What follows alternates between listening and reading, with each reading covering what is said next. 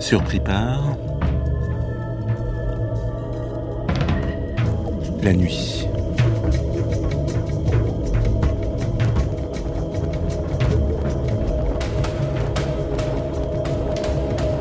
Royaume forain, première partie, les roses du diable.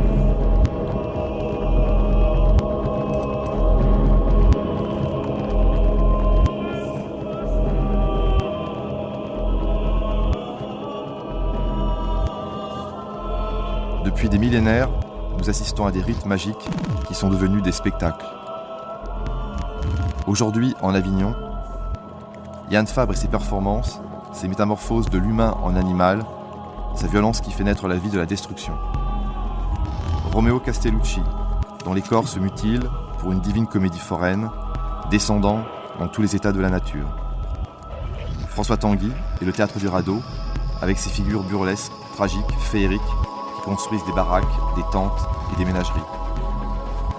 Johan Le Guillerme et le cirque qui fait cercle des symboles, il nous montre ses plaies comme un fakir au-dessus d'un enfer dont il fait un paradis. Tous forains, forçats de la beauté, brûlés vifs, vivants de la vie, Lucifer. Le corps forain est le continent noir de l'histoire officielle. En lui se sédimente et se joue une autre version de l'espèce humaine. Il est l'outsider, comme le nomme l'historien Enzo Traverso. Entre le XIIe et le XVIe siècle, les jongleurs de foire sont brûlés pour sorcellerie, comme les hérétiques, les sorcières, les nomades. La part que porte le corps forain vient des cultes païens, du chamanisme, des Roms et des Gitans venus de l'Inde, en passant par la Perse. Des forains d'Europe qui se donnent en spectacle sur les parvis des églises et les champs de foire. C'est le refoulement d'un corps qui échappe à la classification moderne qui se met en place à partir du Moyen Âge et son Inquisition. Les chambres des merveilles, les cabinets de curiosité, les exceptions et les monstres, le cirque comme image enfantine et infernale du monde. Les pratiques occultes, l'alchimie, l'ésotérisme, refluent vers les marges de la société. Le spectacle du cirque du monde devient clandestin pour échapper aux persécutions. Les signes religieux s'inversent, la croix, la roue, le pendu des tarots, corps forain, corps subversif, royaume noir et lumineux, et rose du diable. Avec Yann Fabre, Romeo Castellucci, François Tanguy, Johan Le Guillerme, une autre vision foraine du Festival d'Avignon 2008. Je me prends comme cobaye, euh, je cherche à, à développer mes capacités, qui sont, puisque je suis un homme, les capacités des hommes. Donc d'essayer de, de faire des expériences avec euh, moi-même et de voir où, euh, jusqu'où je peux aller, Johan Le Guillerme. vers quoi je peux aller. Et, euh, et surtout dans les, dans les pratiques minoritaires, puisque les pratiques minoritaires sont, le, euh, sont une pratique circassienne si elle est dans l'espace des points de vue, c'est-à-dire l'espace du cirque, un espace où tous les points de vue sont là, voire des points de vue euh, contraires. Où l'espace est totalement cerné, contrairement euh, à une scène frontale où il n'y a qu'un devant. Ben, Je crois que ce qui m'intéresse beaucoup, c'est de, l'ensemble de mon travail, c'est de créer du chaos mental. C'est-à-dire par le fait, euh, je crée le chaos mental parce que je montre des choses qui sont du domaine euh, des pratiques minoritaires. Euh, je pense que les, pratiques minoritaires ont du sens dans l'espace de point de vue et c'est ce qui fait cirque.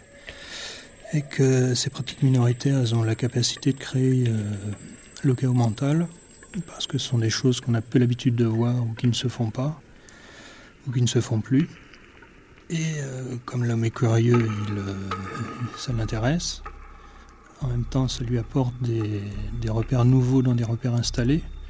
Et le temps que ces nouveaux repères euh, trouvent leur place et réajustent l'ensemble de ses connaissances, vu qu'une nouvelle information va devoir bousculer un peu toutes ces informations, ne serait-ce que d'une manière infime. Et le temps de cet ajustement, c'est une créer l'émotion, qui est une distorsion du temps. Ce, que ce qui me plaisait dans le cirque, c'est que c'était euh, ce monde où les choses avaient lieu en vrai. Adrienne Larue. Par exemple, je suis en train d'écrire mon prochain spectacle sur les tarots et on me disait bah, dans le banquet on va mimer. Je dis tant que ce sera sous mon chapiteau, il n'y aura pas de mime sous mon chapiteau. Parce que ce qui m'a attiré, c'est peut-être une vision sectaire, mais c'est que les choses arrivent en vrai. D'où toute l'ambiguïté de, de, longe, pas de longe. Tu vois, ça nous emmènerait très loin entre les animaux. C'est-à-dire, mais quand même, je suis attirée par le réel. Donc quand on a attaqué euh, le, Shakespeare, je me disais, ce royaume où on ne laisse pas venir euh, lire, c'est, il est rejeté par cette fille. Donc ces filles sont des démons. Hein, si tu relis vraiment la malédiction, ça parle toujours de serpents. enfin, on est dans une alchimie. Et je me disais, si j'ai la chance avec le cirque, la grande supériorité que j'aurais sur le, théâtre, c'est de faire venir des chevaux et des éléphants. Au-dessus de ça, je... mais je me disais, si Cordélia était sur un trapèze, donc celle qui n'a rien, et que l'horreur de ce monde capitalisé, de la méchanceté, de la cruauté, ça sera le rapport. Alors, tu vois, c'est très ambigu ma, ma pensée. Euh, ma pensée là-dessus. Plus Shakespeare, donc on s'est dit, moi j'ai dit, moi je veux faire une des deux filles. Je ne sais pas ce que je veux faire, mais c'est rare que je dise, je veux faire ça dans telle pièce. Mais là, je me dis, alors moi je me suis dit, je vais monter un numéro d'éléphant.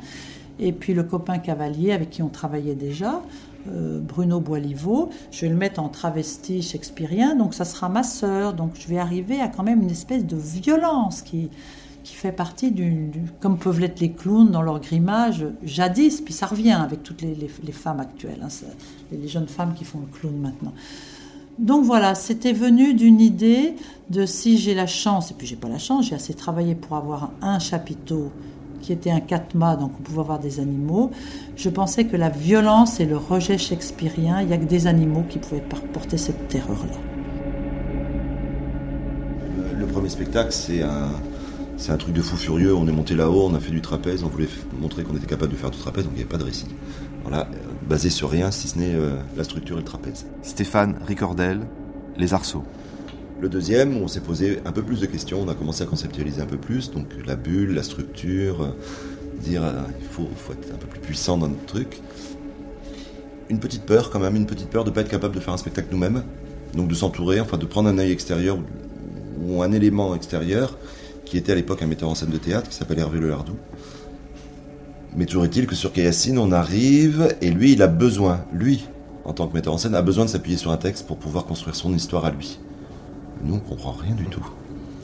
Alors euh, voilà, les villes invisibles arrivent parce que, bah, bon, parce que ça c'est facile. Italo Calvino, c'est quand même visuel. Quand tu lis, tu as des images assez fortes. Que les villes invisibles, ça parle de quelque chose de, de concret, hein, ces gens qui habitent là-haut, ces gens qui habitent en bas, ou ces gens qui sont complètement différents, qui habitent dans des villes complètement différentes. Donc le texte a aidé à mettre en scène ce spectacle, a aidé Hervé à avancer avec nous. Nous, on l'a laissé faire parce qu'on avait besoin que lui avance avec nous pour qu'il nous donne des indications et qu'on puisse travailler ensemble. Mais, euh, mais, tout ce que lui avait pris du texte comme référence, à un moment où on a été obligé de l'enlever parce que nous, on ne s'y ressentait pas dedans, non pas parce que c'était pas ce qu'on aimait et que le texte correspondait pas, parce que finalement il correspondait. Parce que finalement, ce qu'on a fait, c'était effectivement une des villes invisibles de Italo Calvino, mais il n'y avait pas besoin des mots, il n'y avait pas besoin du texte. Dans le cirque, il y a des numéros comme ça où euh, on, risque sa vie. Alexandre Romanès. Et est-ce qu'on ne peut pas dire que les mystiques euh, font la même chose? Ils, risquent leur vie, ils donnent tout. Il n'y a pas de filet, il n'y a, a, pas de protection.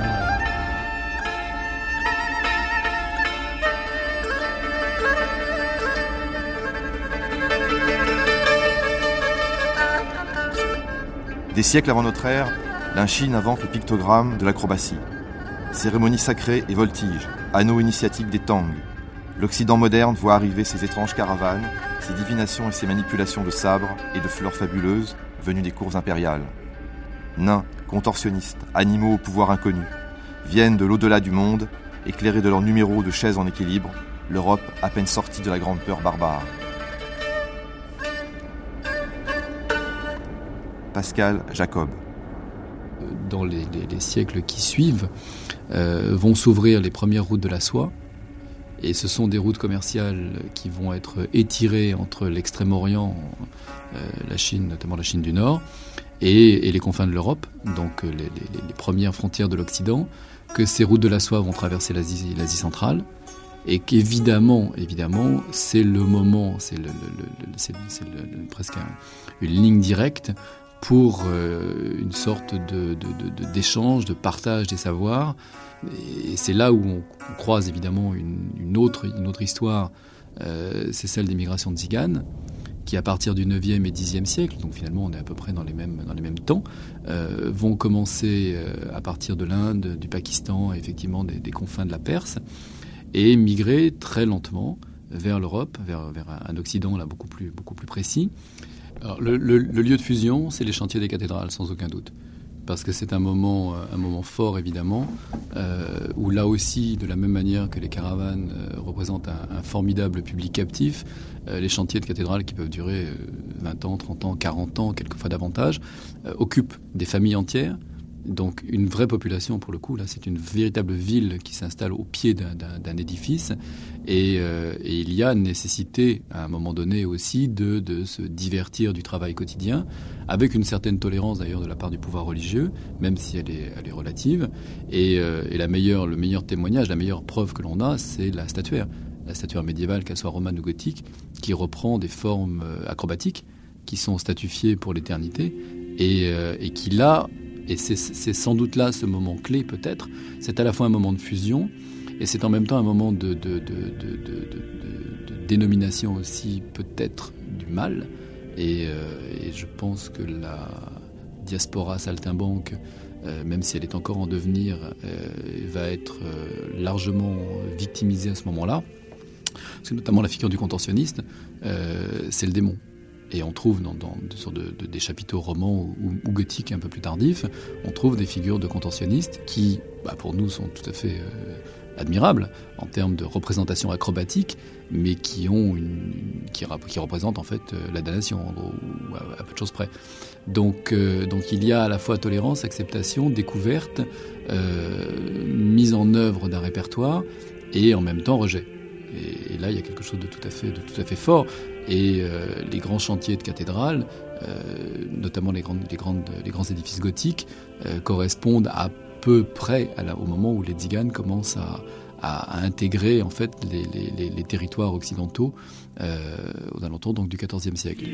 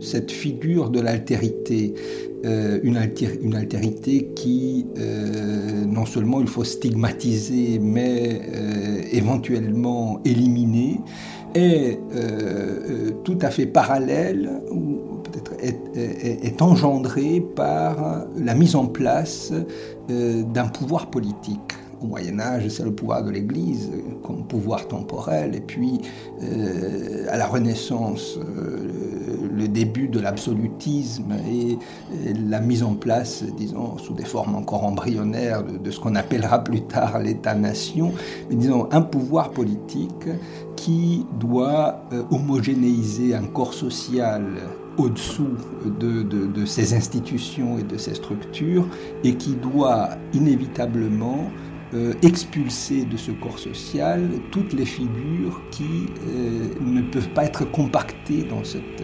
communauté.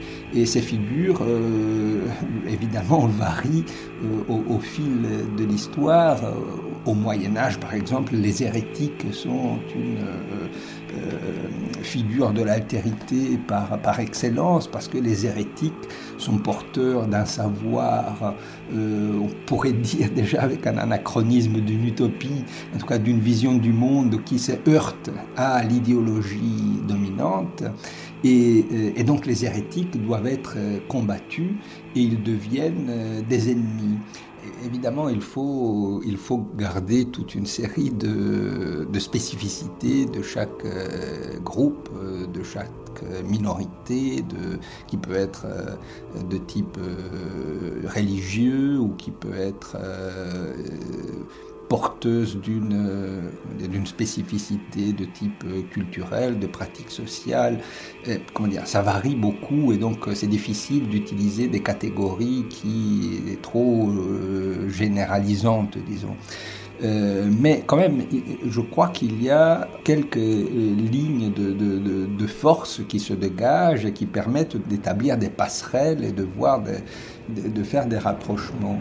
Bon, euh, les sorcières sont accusées de copuler avec le diable. Hein. donc euh, euh, elles sont porteuses d'une culture hein, qui est subversive qui, qui, s'oppose à l'ordre établi. Et c'est la raison pour laquelle elles ne peuvent pas être. Donc il y a une interprétation de la sorcellerie comme culture populaire hein, opposée au pouvoir, subversive et donc incompatible avec ces structures d'un pouvoir politique qui est en train de se mettre en place et qui a une idéologie qui, qui est, et qui est normative.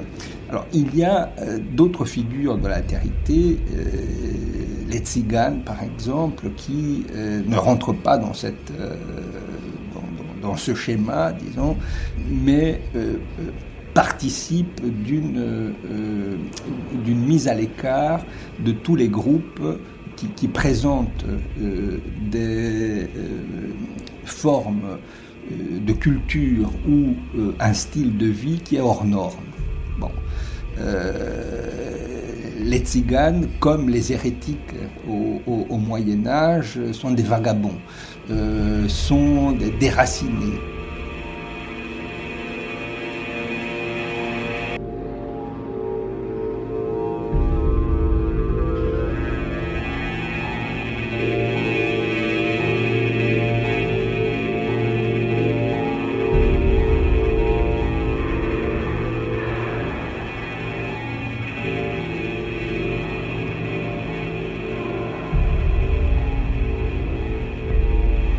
Du sceau des hommes infâmes, les tziganes ont toujours été le miroir, le miracle de la rose de Jean Genet.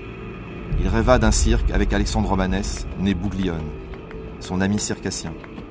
En souvenir d'Abdallah qui tomba du fil et pour qui Genet écrivit Le funambule.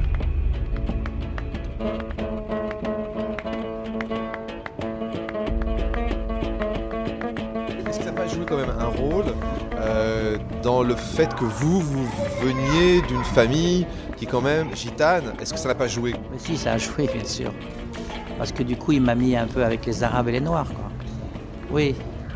Bon, il, est vraiment complètement du côté des, des Noirs et des Arabes, des pauvres.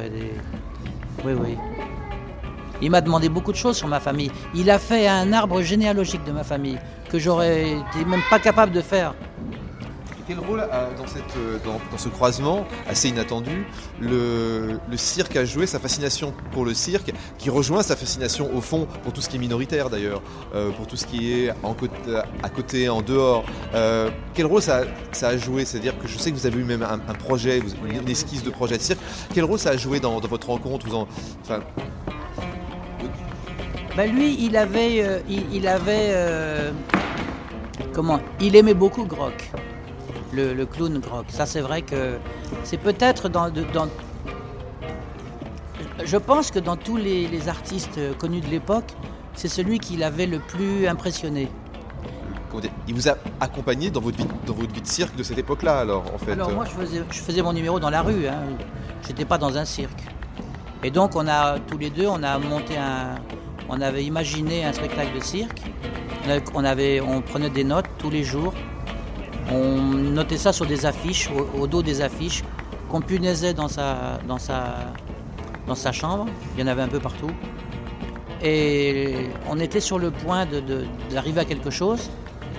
Et quand j'ai senti qu'on allait vraiment qu'on allait y aller, c'est moi qui ai refusé.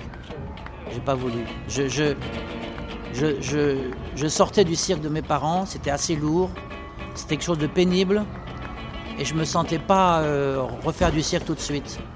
Donc j'ai laissé tomber. Et ce qui était bête, c'est que j'ai pris toutes les affiches où il y avait tout.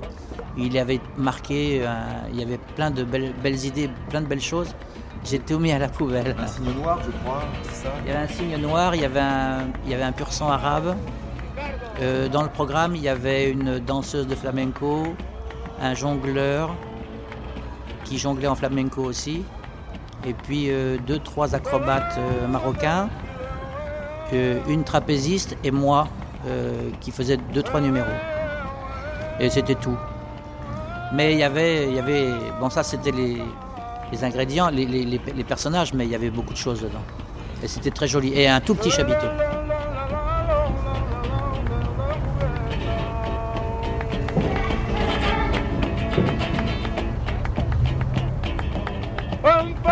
Quelle est la plus grande insulte dans les tribus gitanes? C'est pas euh, va te faire voir ou ceci ou cela, c'est de désigner quelqu'un en disant c'est un mort. C'est le, mot que vous entendez partout dans les tribus gitanes et c'est la plus grande insulte. C'est de dire à quelqu'un, s'il y en a une deuxième, c'est que t'as pas le sang des anciens.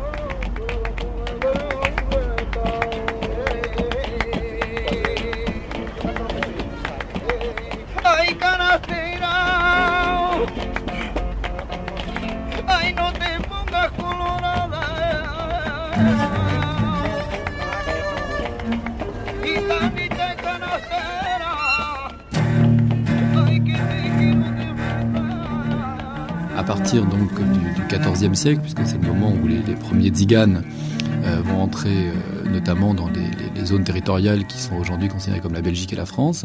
À partir de ce moment-là, euh, on, peut, on peut supposer qu'ils amènent avec eux des savoir-faire, des savoir-faire qui sont issus évidemment de, cette, de ces partages de sens et de, techniques, notamment rencontrées sur ces, sur ces routes de la soie, mais, mais pas seulement évidemment.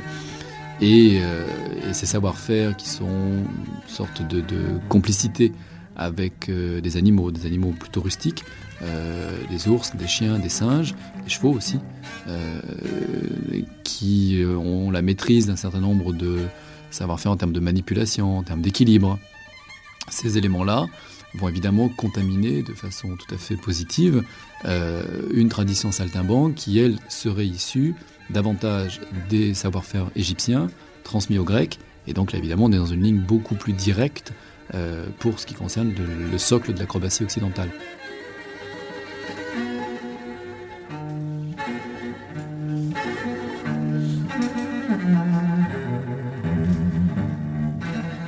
toute l'acrobatie, euh, toutes les formes acrobatiques, l'acrobatie pure, l'acrobatie au sol, donc évidemment ça l'équilibre, la contorsion, etc., euh, relève euh, en fait, il y a euh, pratiquement 5000 ans en arrière, peut-être même davantage, d'une succession de rites d'imitation des animaux. C'est-à-dire que pour des communautés de chasseurs, avant que la civilisation ne passe d'une société de, chasseurs à une société de, cueilleurs, d'agriculteurs, d'une société nomade à, ou de deux sociétés nomades au pluriel à des sociétés sédentaires, les groupes évidemment se nourrissaient exclusivement ou quasiment exclusivement euh, de cueillette aléatoire et de chasse. Et à partir de ce moment-là, euh, l'acrobatie euh, trouve là son premier terrain de, formulation, puisque très vite, pour être certain de, chasser le plus grand nombre de proies possibles, et surtout les bonnes, eh bien, on va invoquer les dieux. Et pour que les dieux comprennent bien ce que l'on souhaite chasser, eh il va falloir leur montrer. Et donc à partir de là, les premières sociétés de chasseurs, et notamment on trouve ça dans, les, dynasties, les premières dynasties archaïques euh, chinoises, et avant, euh, ces sociétés de chasseurs vont imiter les animaux. C'est-à-dire qu'elles vont s'imprégner à la fois sur un plan symbolique, métaphorique, mais en même temps aussi sur un plan tout à fait naturaliste, c'est-à-dire qu'on va, on va s'orner de, fragments d'animaux, de peau, de, de, de fourrures, de cornes, etc., de sabots. On va aller le plus loin possible dans la capacité d'assimilation de l'animal pour que les dieux soient, bah, il bien compris qu'on veut, on veut chasser euh, des oiseaux et pas des antilopes, ou des antilopes et pas des serpents, etc., etc. Et donc, à partir de là, on va, le chasseur va assimiler un répertoire, un langage. Euh, il va coller le plus près possible à, à la réalité de l'animal, il va l'exprimer. Euh, et donc, on va utiliser la force, la rapidité, l'agilité, la souplesse. Ce sont des qualités qui sont celles des animaux la plupart du temps que l'on souhaite chasser, mais qui sont aussi celles de l'acrobate. Et il y a un phénomène de, presque de, transformation qui va, donner évidemment là à l'acrobatie une puissance extraordinaire. Parce que euh, au départ, c'est cert- certainement extrêmement chorégraphié et relativement simple, mais on est dans des formes d'émulation.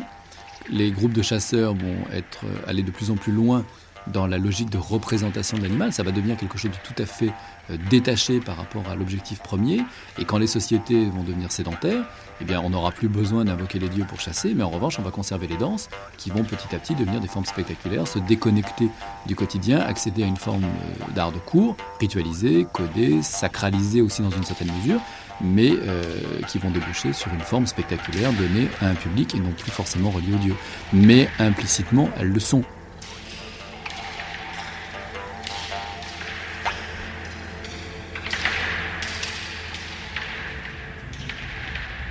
L'homme est un animal, l'homme est une machine, l'homme est un souffle. Il conserve ce qu'Abby Warburg a appelé les images survivantes. Une généalogie de fossiles prêts à revivre et que les rituels Hopi réactivent dans les corps forains. L'historien a vu le serpent contorsionniste revivre, le reptile dansant dans les vertèbres du clown amérindien.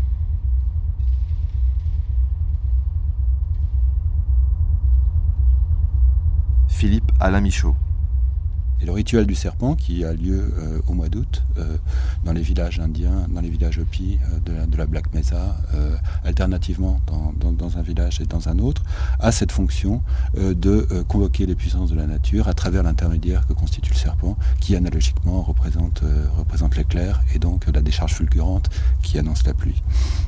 Donc pour Warburg, l'idée c'est de montrer, de, produire une, analyse de sa propre de sa propre activité euh, d'historien de l'art. Et puis, euh, ça, c'était, en fait, c'est le sens qu'il ressaisit en, 1900, euh, 1921 de, son voyage.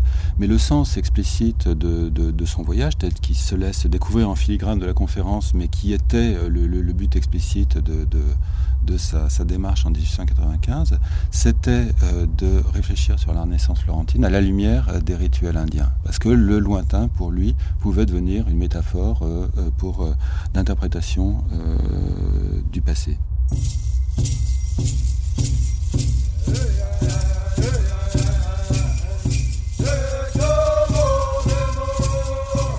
Alors, en fait, le, Warburg voulait aller voir le rituel du serpent, mais il n'a pas assisté euh, au rituel qui se passait donc euh, en plein été. Et lui, il est resté dans la zone de, de, la Black Mesa euh, au printemps. Alors, le, le, rituel du serpent l'intéressait pour euh, un certain nombre de raisons. Hein. C'est une sorte de nœud de signification. Comme il y a des nœuds de serpent, il y a des nœuds de signification. Et il y a certainement l'ombre de Nietzsche derrière euh, cette, cette question du, du, serpent.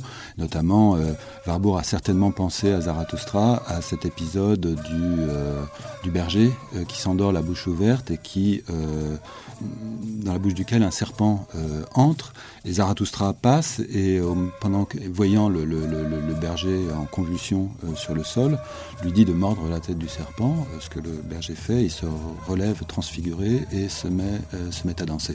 Alors ça, pour Warburg, ça ne pouvait pas ne pas entrer en résonance avec les images des danseurs indiens circulant sur la place du village de Horaibi ou de Walpi alternativement, avec un serpent placé, un serpent venimeux placé dans la bouche. Alors, ça renvoyait certainement à cette image de la transfiguration euh, nietzschéenne. Ça renvoyait certainement aussi euh, au monogramme du, du, du mouvement, c'est-à-dire que ce, les danseurs qui se déplacent de, dans une danse lente sur la, sur la place du village avec un serpent qui se tord entre leurs lèvres sont comme une sorte de construction euh, de l'image même du mouvement. De, et pour Warburg, ça ne pouvait pas ne pas renvoyer à la forme serpentine. Hein, dans tous les théoriciens de l'art du, du, du XVIe siècle, du XVe et du XVIe siècle, à commencer par Alberti, pour, dans leur préconisation pour représenter le mouvement, stipule que les artistes doivent utiliser ce que Alberti et tous les, tous les théoriciens de sa suite appellent la forme serpentine. Et pour lui, cette image du, danseur indien avec un serpent entre les lèvres renvoyait à la construction de la figure en mouvement. Mais euh, en fait, dans le rituel du serpent, il n'y a pas d'intervention, à ma connaissance, de euh, clowns danseurs. Hein. Les, les, clowns, euh, les clowns kachina qui sont très inscrits dans la tradition des rituels, des rituels Hopi, ou enfin dans toutes les, toutes les, les, les, ethnies indiennes de, de, la région, on retrouve ces figures, ces figures de clowns. en revanche, Warburg a assisté à leur performance hein, quand il assistait à la danse des kachina. Donc, au moment où il voit les danseurs euh, les danseurs euh, incarnés euh, à la fois des figures d'ancêtres et puis les jouets, les petites poupées Kachina avec lesquelles les, enfants jouent, hein, qui sont à la fois des objets usuels de la vie quotidienne des Indiens et puis des représentations des ancêtres extrêmement codifiées. Hein. il y a des centaines de, de, Kachina différentes. Donc au moment où il assiste à ce rituel, brusquement, il voit au milieu du rituel faire éruption des clowns qui perturbe le rituel avec des lazzi, des gestes obscènes des, euh, et des gestes autodestructeurs. Et pour Warburg, là encore, euh, il y a certainement une, une, une, référence nietzschéenne qui est interférée. Euh, au milieu de la danse kachina, ce qu'il voit, c'est l'éruption du drame satirique.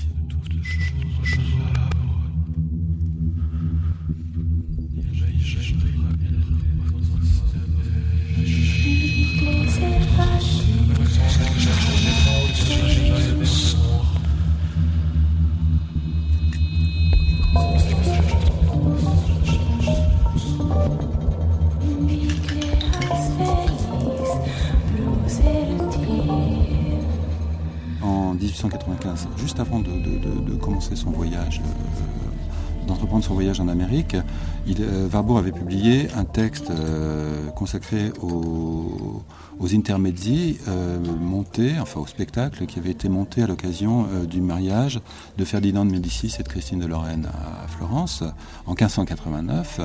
Et donc il fait une analyse extrêmement détaillée de, ces intermedzi qui étaient des spectacles dans lesquels euh, était montée une pièce de théâtre qui était permutable. Hein. Ça pouvait être euh, une pièce, euh, une pièce était montée un jour, le, jour suivant c'était une, pièce différente. Et au milieu de cette pièce, chaque acte de la pièce était scandé par des intermédiaires, des intermèdes, dans lesquels, euh, sans relation narrative avec euh, la, pièce qui leur servait de, véhicule, étaient représentées euh, des scènes à caractère mythologique. Donc cette idée de l'intermezzo, en fait, est réinscrite dans la danse des Kachina à laquelle assiste Warburg. Et son expérience des rituels indiens lui servait en fait à voir ce, une sorte de résurrection euh, des intermèdes sur la, scène indienne, hein, en, quelque sorte.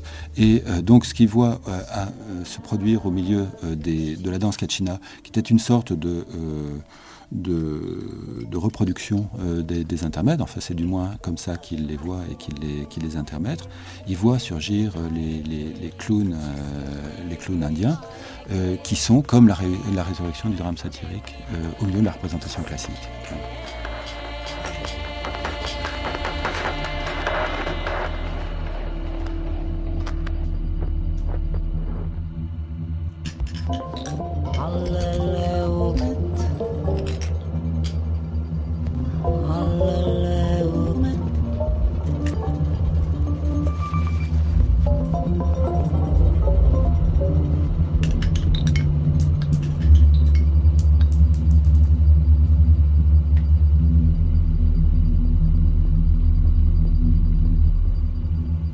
Fait, la leçon euh, de, l'éruption du satire euh, sur, euh, sur la scène de la tragédie, dans telle que la décrit Nietzsche dans la danse de la tragédie, c'est le satire qui vient expliquer aux, spectateurs et aux auditeurs de la tragédie l'inanité de la condition humaine et l'inexistence de la, du, principe d'identité. Hein, c'est la, leçon du drame satirique, c'est ça, c'est anéantir le, le, principe d'identité. Et probablement, c'est ce que, euh, c'est ce que dans les, dans les gestes d'autodestruction euh, des clowns danseurs, gestes parodiques euh, de Warburg, voit ressurgir la leçon du drame satirique chez Nietzsche, qui est en fait le, au cœur de, la, de, de, la tragédie. Pour Nietzsche, le, le, dispositif de la tragédie, c'est un voile jeté sur cette expérience insoutenable qui est celui de l'anéantissement du principe d'identité. Et probablement le fait que euh, les clowns, que ce soit des clowns qui soient euh, chargés, comme c'est un satire qui est chargé de le faire sur la scène de la tragédie, que ce soit des clowns qui soient chargés euh, de véhiculer cette leçon de l'anéantissement du principe d'identité, est une piste pour comprendre ce qu'il en est de la culture de la comédie euh, dans, la, tradition euh, occidentale. Et peut-être euh, la comédie est-elle le lieu, enfin la culture de la comédie est-elle le lieu où se trouve mise en question le principe d'identité?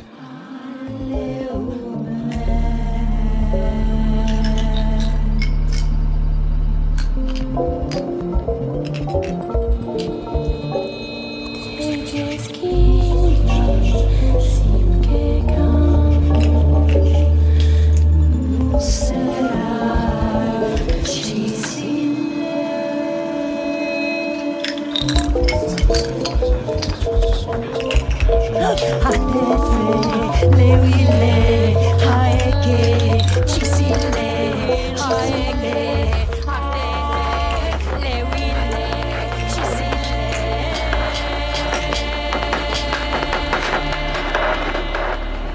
Romeo Castellucci et la Societas Raffaello Sanzio ont transfiguré la matière, les chairs et les corps. Clown vampire, phénomène de foire, Christ satanique, lanterne magique, squelette et embryon irradiés, tout un univers atrophié de mutants sous des cages de verre, de sacrifices et de passages sur une piste de cirque où les ombres reviennent comme des fantômes de morts vivants. Avec la divine comédie foraine, on transhumanise, à travers les cercles et les visions de Dante, le diable au centre du monde. Romeo Castellucci. Dans les voyages de Dante, parce que la Divine Comédie, c'est un voyage, c'est un parcours, il s'agit d'un chemin euh, qui a son euh, point de départ dans l'obscurité euh, à travers les trois royaumes jusqu'à la lumière qui, du paradis qui devienne obscurité inversée parce que c'est une lumière qui aveugle. Et donc il y a un parcours, il y a évidemment même un parcours dans la chair, la chair humaine, la chair animale qui, qui se trouve dans l'enfer. Et le chemin, c'est un chemin désincarné, et donc de plus en plus l'homme est désincarné. Et donc c'est vrai qu'à l'inferno, il y a plutôt cette forme de confusion, de, fusion entre la chair animale et la chair euh, humaine il y a plusieurs métamorphoses. Il y a les corps. Euh, c'est le corps de l'animal, c'est le corps de l'homme, et tous les deux ensemble. C'est vrai que l'animal, la bête, c'est dans l'enfer. Euh, parce que Lucifer même, c'est comme une bête mouette en ce cas-là. Il y a plusieurs fois des références avec les animaux euh, avec la langue des animaux. Donc euh, il verse. Dante à un certain moment ne comprend pas le langage, parce que le langage c'est, devenu euh, du bruit. Et donc il y a un fleuve de chair, un fleuve de, de, de, de bruit, du langage qui est tombé dans, dans le bruit. Le purgatoire, quelqu'un a nommé le purgatoire il canto della terra, le chant de la terre, parce que c'est vrai qu'il eh, s'agit d'une représentation de la, du monde, du monde de la réalité. Il y a une doublure de la réalité. Et les condamnés sont condamnés à, vivre la doublure de, la vie qu'ils ont vécue sur, la terre. Il s'agit donc d'une euh, représentation de la vie. mais c'est qu'une représentation. Les, les condamnés sont euh, obligés à regarder tout le temps des représentations, qui Dante appelle exemples. Sont des représentations qui sont sculptées dans la, ro et Dante a la sensation que cette euh, forme sculptée dans le marbre, dans la, la pierre, euh, se bouge comme euh, un véritable cinéma, un cinéma de pierre.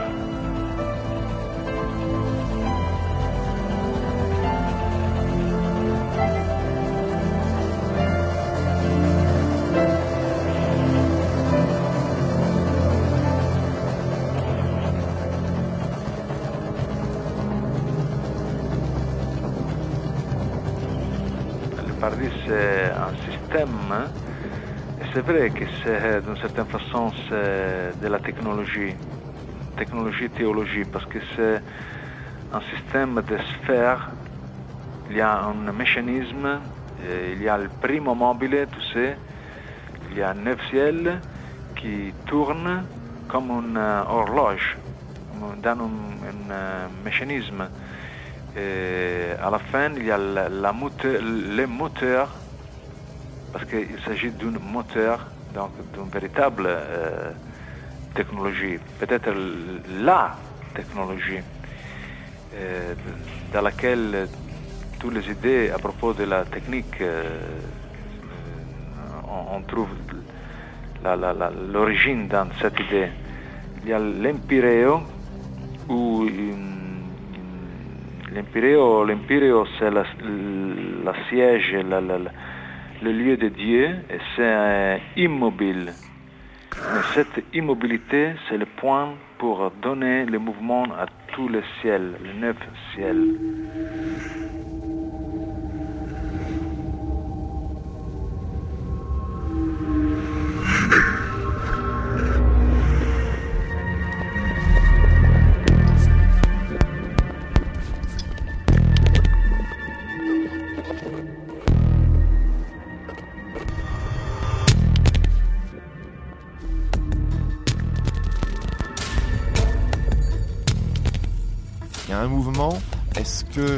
Tu vas, euh, comment dire, aussi le, euh, le mettre en, en, diagonale, enfin le, le, ou le condenser ou le, ou le, ou le détruire même, qui est le mouvement particulier de la Divine Comédie, qui est, il n'y a même pas de traduction en français, oui. qui est le transhumanar. Transhumanar significar per verbo non si può rien. C'est. Oui, c'est sont des phrases euh, magnifiques parce que ce sont des phrases qui, que Dante utilise plusieurs fois. Euh, parce que Dante, la chose plus étonnante pour moi, c'est que Dante, il voit la représentation, tout ce qui se passe devant lui, il voit, mais au même temps, il est est vu dans la, la représentation. Ça, c'est une invention euh, puissante. Dante a posé soi-même euh, euh, autant qu'artiste. Donc l'artiste est dans la représentation.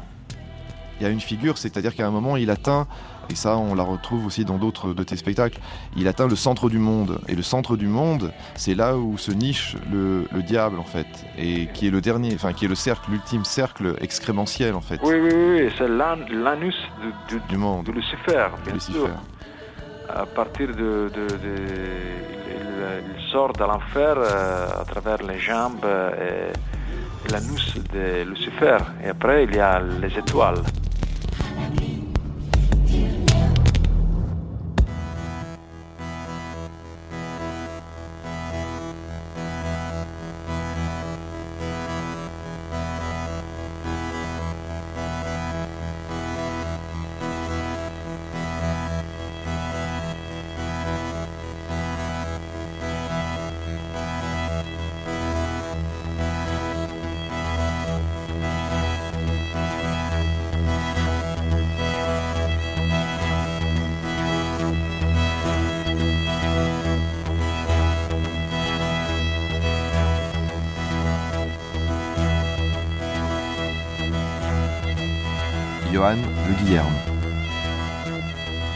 Déjà, comme je disais, je travaille exactement dans le même espace.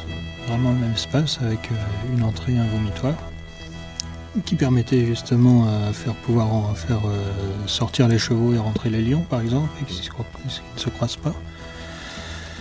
Et puis, et puis de chercher des choses qui ne se font pas ailleurs, que l'homme ne peut pas voir ailleurs, de manière à l'intéresser et que et que finalement l'espace dans lequel il, est installé, qui est un espace euh, les, toutes les assises convergent vers le centre, euh, et du sens, puisque à mon avis, donc c'est ce qui doit, qu'on doit montrer dans l'espace des points de vue, sont des choses qui ont la capacité de créer l'espace des points de vue, c'est-à-dire comme je disais tout à l'heure, des choses rares qu'on n'a pas l'habitude de voir et que si elles sont installées dans une rue où il n'y a pas de gradin et ou de chaises qui convergent vers le centre, les gens vont euh, naturellement former euh, cet espace.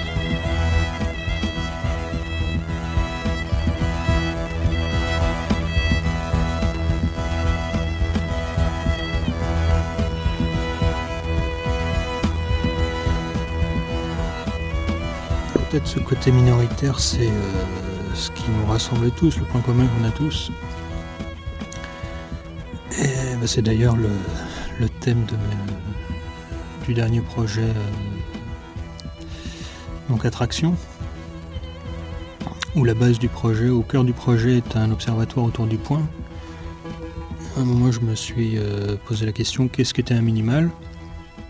J'ai choisi le point comme, euh, comme minimal et je l'ai observé pendant un peu plus d'un an à partir de mon regard, comment je, qu'est-ce que je pouvais voir dans le point, de quoi il était composé, et surtout je voulais le regarder entièrement, vu que je me suis aperçu très vite que quand je regarde un point, il me cache toujours quelque chose que je ne vois pas et qui est caché derrière ce que je vois, c'est-à-dire la face cachée de ce point, de, ma vision. Donc je me suis mis à tourner autour, à le tourner, à, développer des techniques pour le regarder entièrement, soit le déployer, soit le regarder d'une manière explosive en entrant à l'intérieur, Enfin, j'ai développé plein de tout ce que je pouvais imaginer. Et ça a créé une sorte de culture, de connaissances, qui, euh, qui nourrit aujourd'hui l'ensemble de mes travaux.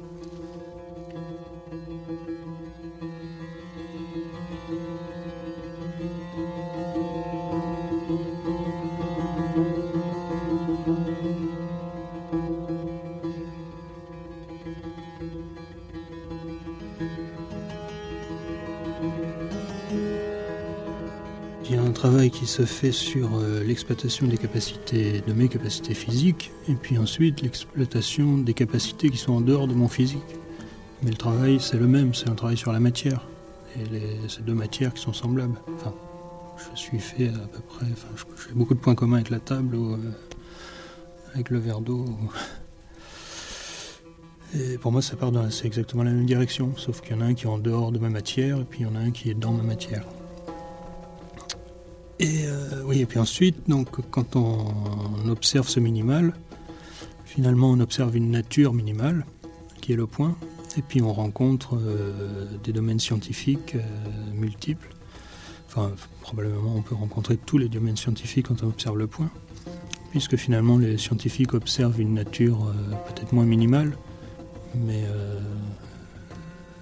puisque l'on peut trouver le point dans n'importe quelle matière, enfin dans n'importe quel élément, on peut retrouver les mêmes observations dans des choses plus complexes que le point coin en fait. Puisque dans une chose, ce qui m'intéressait dans l'observation du minimal, c'est que je me suis dit que si j'arrivais à comprendre de quoi était fait un minimal, c'était une bonne base de compréhension du monde et que je pourrais retrouver ce minimal dans n'importe quoi, qui serait au moins là dans n'importe quoi.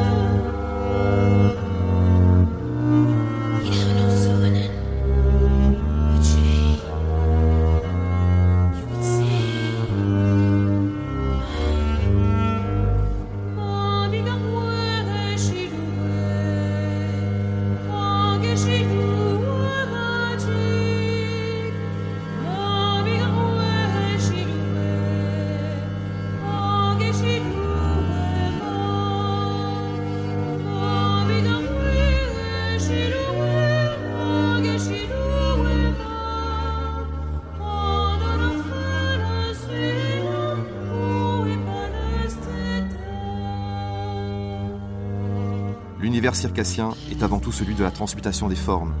C'est l'éternel retour dans le cercle de la bête, de la technique et de l'homme. Les Wunderkammer, ou chambres des merveilles de la Renaissance, furent les laboratoires de ces encyclopédies de la nature qui devinrent cabinets de curiosité, entresorts de cirque, baraques foraines, expositions des monstres.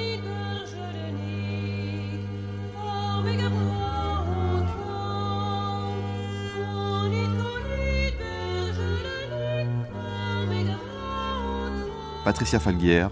Une vraie Wunderkammer, c'est un dispositif euh, d'intelligence du fer humain en confrontation avec le fer de la nature. Et en bande aristotélicien, on récolte non pas seulement les objets exemplaires produits par la nature et là, mais aussi les déficiences, les faillites, les échecs, les catastrophes, les monstres. Et il ne faut pas oublier que dans le monde aristotélicien, il y a place pour les monstres. Hein.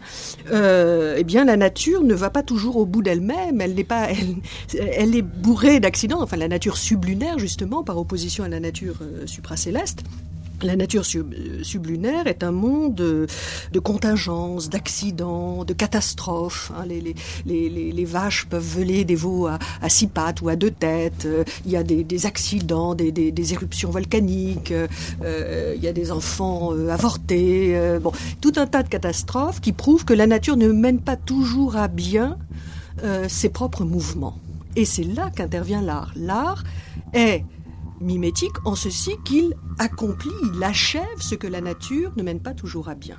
Et c'est ça la mimésis. Nous l'avons oublié parce que nous avons une, approche beaucoup trop restrictive euh, de la mimésis. On croit que c'est une question de représentation. Non, c'est le faire humain en ce qu'il vient accomplir et mener à bien les tâches que la nature n'effectue pas toujours. Ce qui veut dire, qui est fantastique si on y réfléchit bien, parce que ça veut dire que dans le contexte aristotélicien, eh bien, la technique est absolument naturalisée, parce que la nature n'est pas toujours naturelle. Hein. ça, ça, me paraît fondamental. Donc, dans ces espèces de, de, comment dirais-je, de machines philosophiques que sont les Wunderkammer, eh bien, vous avez donc Ars et Natura, les fruits exemplaires du travail de la nature et du travail de l'humanité, et les catastrophes non moins exemplaires, les échecs, les avortements, les mirabilia. Hein. ça, je, crois que ça, c'est une chose euh, absolument fondamentale qui explique que ces collections-là, qui sont des espèces de, prototypes intellectuels, de prototypes philosophiques destinés à des princes, apparaissent dans la seconde moitié du XVIe siècle, dans un contexte d'explosion et d'éclosion de l'aristotélisme. C'est-à-dire, contrairement à ce qu'on pourrait croire, c'est vraiment euh, la, fin du XVIe siècle qui est le, plus grand moment de l'aristotélisme en Europe, hein, où euh, c'est le moment où on a le plus édité Aristote, commenté, traduit, les commentateurs, tous les commentateurs, les, les, Grecs, les Latins, les Arabes, les médiévaux, euh, les Antiques, etc. Bon, et c'est pourquoi ces objets sont des objets d'avant-garde. Ces objets, j'entends, ces, collections sont des collections d'avant-garde de ce point de vue. Hein. Ils sont à la pointe, la fine pointe de l'évolution et de la philosophie naturelle et du déploiement des arts, au pluriel, de la Renaissance. Hein. C'est-à-dire que ces collections contiennent des, collections formidables euh, d'objets d'ingénierie, ce sont aussi des théâtres de machines, hein. donc euh, tous les gadgets, les automates possibles s'y trouvent, en toute, en toute euh, logique, puisqu'il s'agit aussi de démontrer toutes les puissances du fer humain. Et donc parmi ces puissances de la productivité humaine, eh bien, il y a, il y a les machines, hein, qui sont un des grands moments euh, si j'ose dire, de toute visite. Toute, toute visite de la Wunderkammer suppose la mise en marche des automates.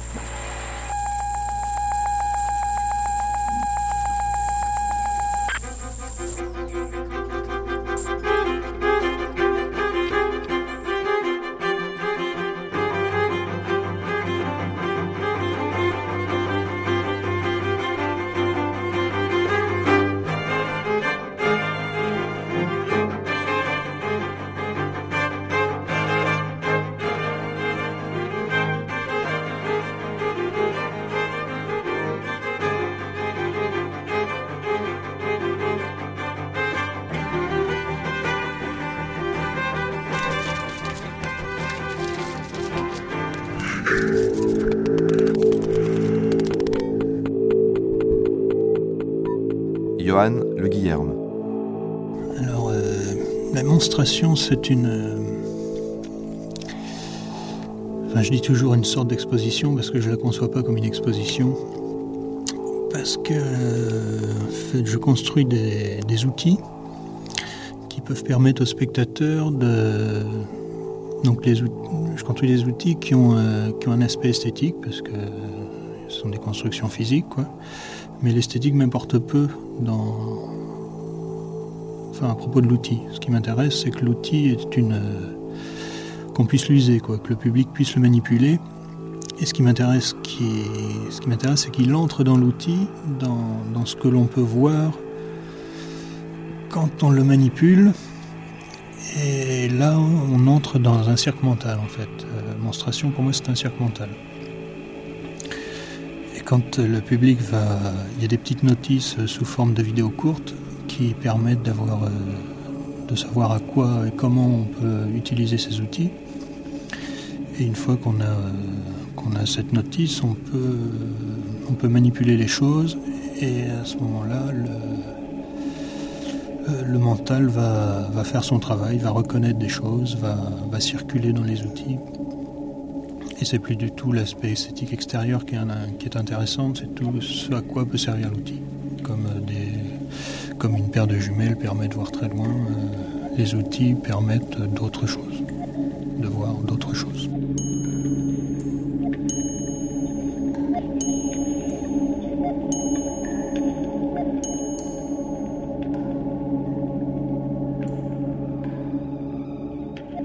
Moi, je définis mes recherches comme euh, je développe la, science de l'idiot, donc la science de celui qui ne sait pas, mais qui tente le savoir avec l'expérimentation. Et, euh,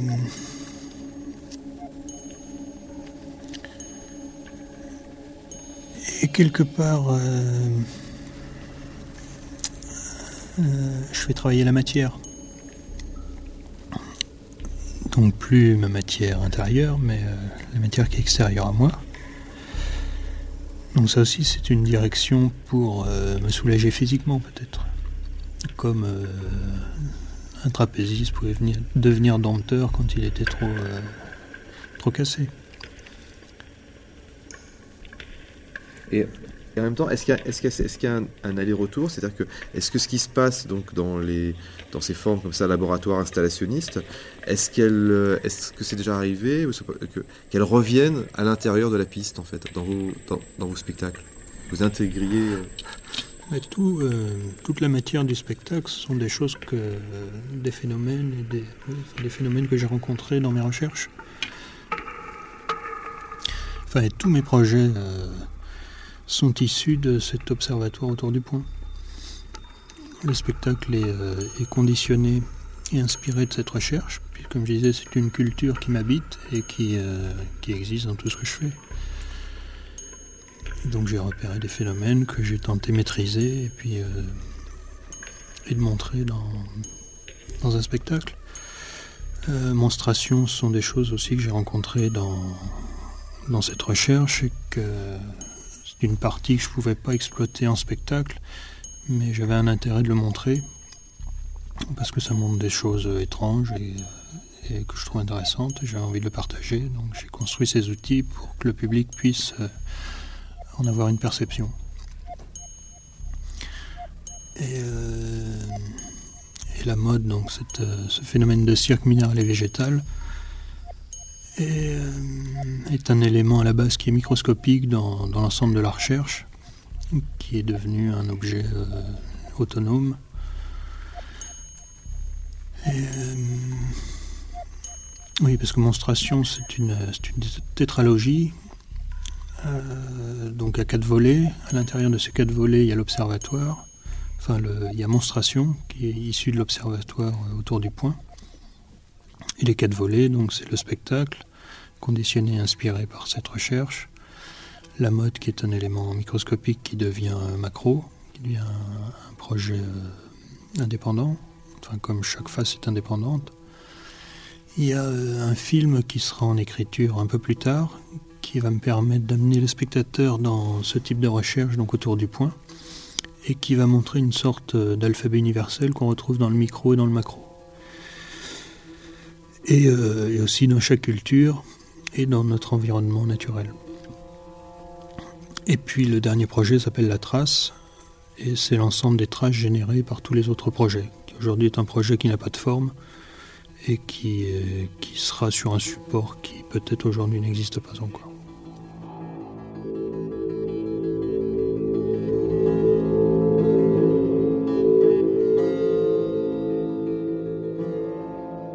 Ces collections procèdent d'un savoir qui a été brutalement disqualifié au début du XVIIe siècle. Alors, à ce moment-là, s'ouvre, à mon avis, euh, euh, l'embranchement. Si vous voulez, d'un côté, euh, ces collections vont devenir cabinets de curiosité, c'est-à-dire qu'elles vont être reléguées dans un registre du savoir qui n'est absolument plus, qui n'a plus la même envergure, qui n'a plus la même ampleur, hein, ça c'est très clair. Et il y a autre, comment dirais-je, une autre direction euh, qui indique la survie des Wunderkammer, c'est précisément d'un des registres, entre guillemets, inférieurs du savoir.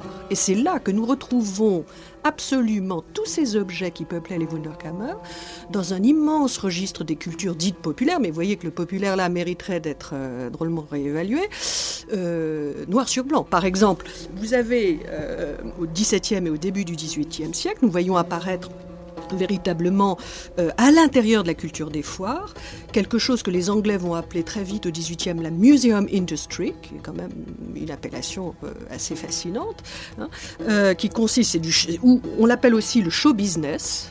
Hein, donc le, véritablement, il s'agit de montrer, de montrer quoi? Montrer précisément des mirabilia. Et là, on voit réapparaître toute la logique de l'exposition des mirabilia, mais cette fois décontextualisée, débarrassée euh, de toute la logique, si vous voulez, de la philosophie naturelle qui constituait son, écran, écrin pardon, au XVIe siècle, et on voit réapparaître euh, les mêmes objets qu'au XVIe siècle dans le contexte de la culture de foire.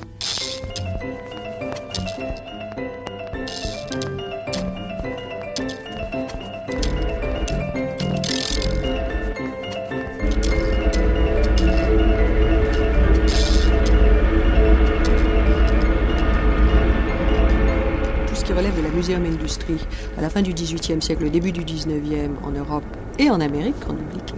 Ça, se passe aussi en Amérique. Euh, la Museum Industry s'édifie à partir des restes des Wunderkammer littéralement, puisque dans les années 1840, par exemple, quand euh, Barnum euh, fait une de ses premières grandes tournées en Europe, pour exhiber, si ma mémoire est bonne, euh, Tom Pouce, il fait un tour dans le sud de l'Allemagne et il rafle littéralement tous les restes des Wunderkammer de la Renaissance qu'il peut trouver. Rentré aux États-Unis, il ouvre un musée. Hein, il ne faut pas oublier que le, cirque Barnum, ça commence par un musée, le musée Barnum, qui s'appelle l'American Museum, qui est situé à, New York.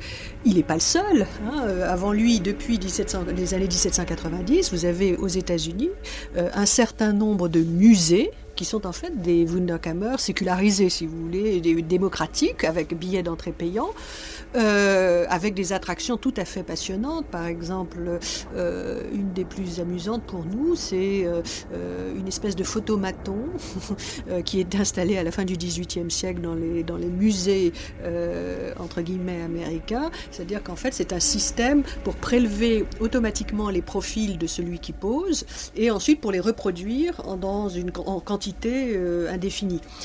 tout cela contre une rétribution assez modeste. Donc c'est l'équivalent, si vous voulez, euh, euh, sous forme de dessin du, photomaton.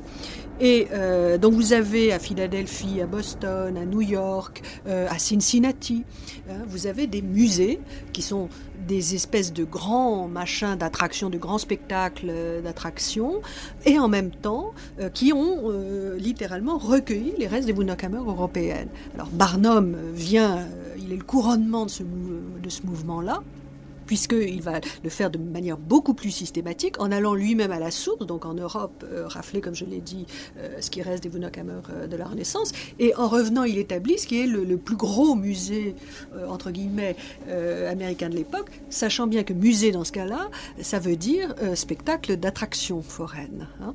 Et dans ce spectacle d'attraction foraine, eh bien, vous avez à la fois des freaks, des monstres de, de toutes sortes, mais tous les mirabilia, des mécaniques, des d'ingénierie, euh, vous avez des jeux optiques, euh, vous avez donc tout ce qui effectivement constituait euh, le registre des, des de la Renaissance. Alors, Euh, ce qui est amusant, c'est que précisément c'est le, troisième incendie de son musée, le musée évidemment c'était très fragile, ça, s'embrasait vite. Le, musée américain de Barnum a brûlé deux ou trois fois, et la dernière fois, il en a assez, et donc il va transformer euh, ce spectacle immobile et monumental qu'était le musée américain de New York en cirque et en cirque euh, voyageant. Donc l'origine du, cirque Barnum, c'est précisément euh, le musée entendu comme euh, résurgence de la Wunderkammer à l'ère de la de, l'industrie moderne.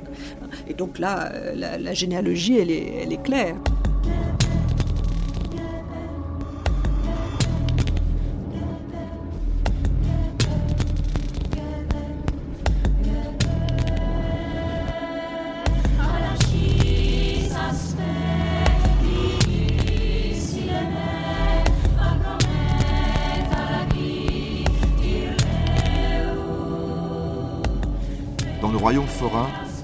Franchissent les portes de la perception. Parmi eux, Yann Fabre installe ses crânes, ses armures, ses collections d'insectes, de scarabées, dans des rites de carnaval. Le musée devient chambre des merveilles et cabinet des énergies vitales. Le corps se métamorphose en se sanctifiant de ses blessures. Les vierges, les guerriers, Lucifer, le messager, deviennent des allégories du passage de la vie au-delà de la mort. L'animal est un roi couronné, la bête une divinité.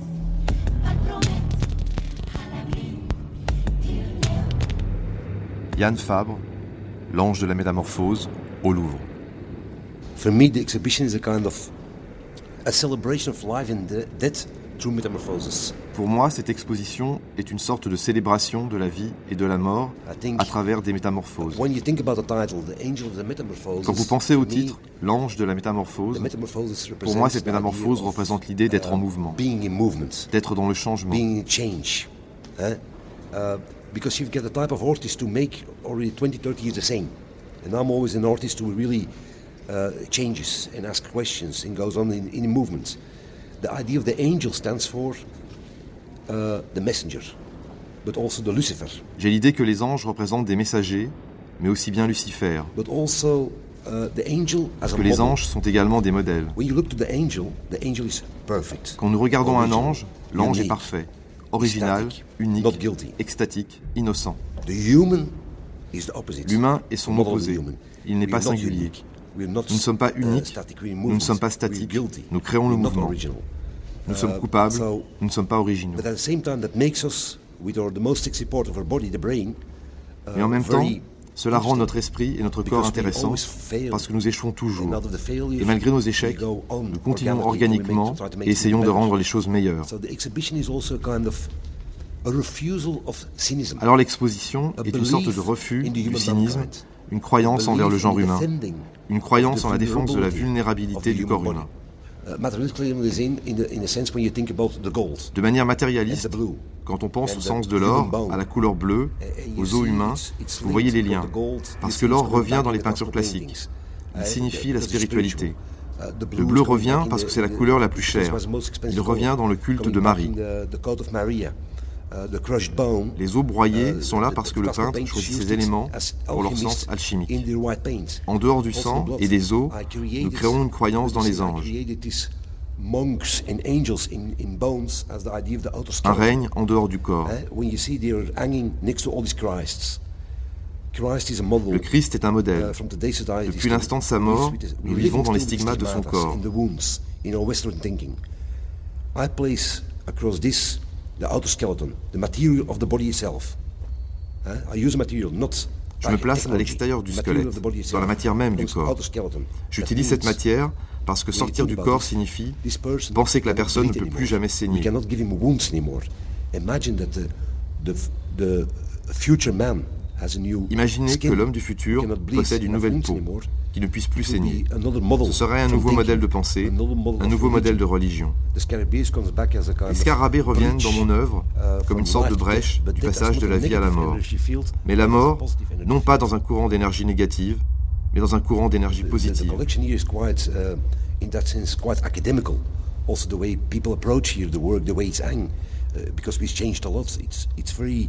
Uh, uh, at the same time, very stiff, very academical. Uh, I think we we try to bring a kind of, really a kind of um, Je pense que nous essayons d'apporter une lecture par l'imagination, et à l'intérieur de cette imagination, il y a comme une sorte d'énergie organique. Je suis un mystique contemporain. Vous savez, les catholiques ont fait du mystique quelque chose de mauvais. Ils l'ont rendu malheureux parce que les mystiques étaient vraiment reliés à leur vie organique, à la nature, aux arbres, aux insectes, aux poissons. Et en même temps, ils étaient connectés à leur idéal de bonheur parce qu'ils le vivaient 48 heures par jour. Et que quelque chose fait qu'être mystique n'est plus compris dans la vie actuelle.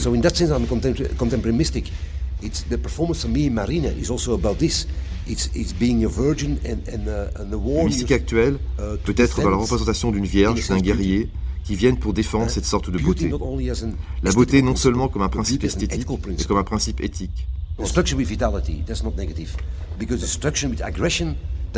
La destruction et la vitalité ne sont pas des principes négatifs, tandis que la destruction liée à l'agression agissent de manière négative.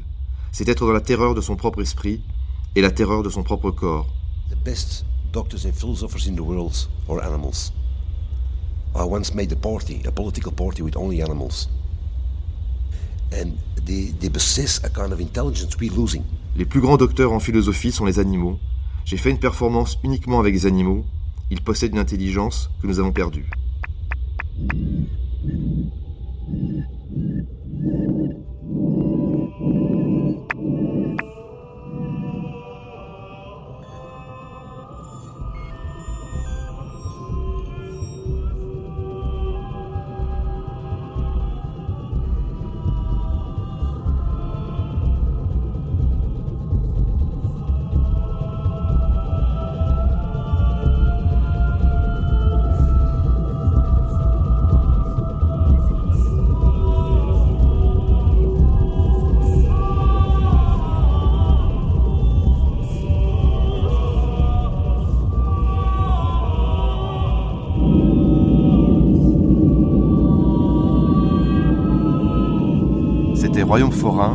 Avec Johan Guillerme, Patricia Falguière, Yann Fabre, Pascal Risterucci, Alexandre Romanès, Adrienne Larue, Romeo Castellucci, Philippe Alain Michaud, Pascal Jacob, François Tanguy, Monique Sicard, Enzo Traverso, Stéphane Ricordel, Jean-Paul Favant, Pierre Etex et Catherine Millet.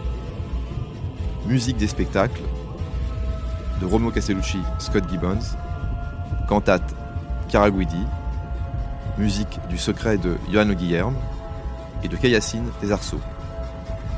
Royaume forain, première partie, Les Roses du Diable. Une émission de Yann Siré. Demain, La science des monstres. Réalisation Gaël Gillon.